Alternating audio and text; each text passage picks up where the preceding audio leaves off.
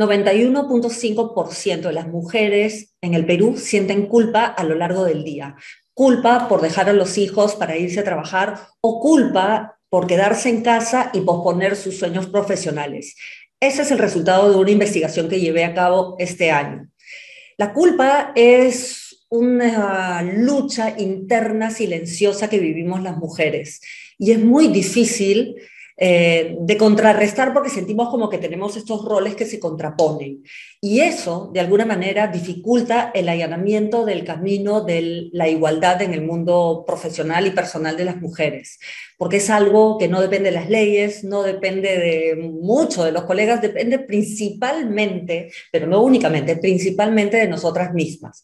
Y es algo que se tiene que trabajar desde muy pequeñas con nuestras hijas chiquitas y nosotras ya no tan chiquitas tenemos que trabajarlo todo el tiempo porque el empoderamiento en realidad se, debe en gran parte a nosotros, a asumir el poder de nuestras decisiones, de nuestra vida, de nuestro destino y hacerlo realidad sin culpas. Yo, que tengo cinco hijos, sigo batallando con el dilema de las benditas culpas y es difícil, pero hay que hacer algo al respecto. Y voy a compartir unos cuantos tips que a mí me han estado ayudando y a las mujeres con las que interactúo en diferentes empresas también.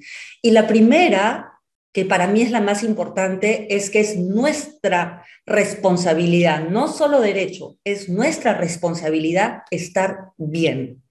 Tenemos que estar bien para que todos los que están alrededor de nosotros lo estén también. Y no debemos sentirnos egoístas por eso, por cuidarnos, por engreírnos, por eh, dedicarnos un ratito y, y ponernos en prioridad. Tenemos que estar bien. Es nuestra responsabilidad porque el mundo es desafiante el mundo está lleno de ansiedades y los que están alrededor de nosotros también dependen de nosotros para que estemos bien y podamos resolver las cosas. Lo segundo es definir para cada una de nosotras qué significa ser una mujer exitosa, mamá exitosa, pareja exitosa, lo que sea. Es muy personal.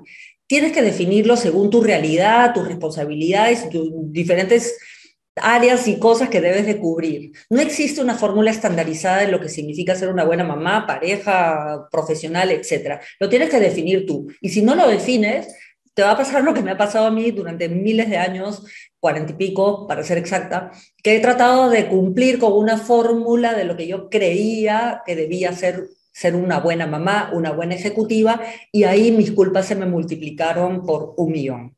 Lo tercero es que tenemos que permitirnos ser nosotras mismas y soltar ese, esa pretensión de tratar de ser la mamá perfecta, la ejecutiva perfecta, la anfitriona perfecta, porque la perfección no existe. Y si aspiramos ser perfectas, eh, es una esclavitud y hay que soltar eso.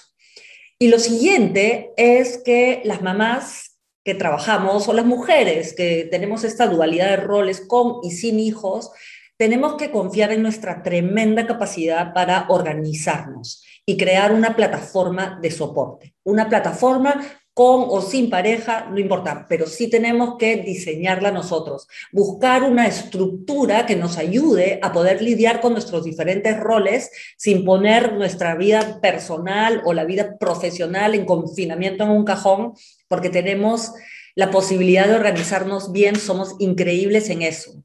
Y para aquellas mamás que tenemos hijos, la cereza en el pastel para reducir esa, esa culpa horrible que sentimos es que según un estudio de Kathleen eh, McGinn de la Universidad de Harvard, los hijos de mamás que trabajan no solamente tienen una muy alta probabilidad de ser exitosos, sino que además de ser felices.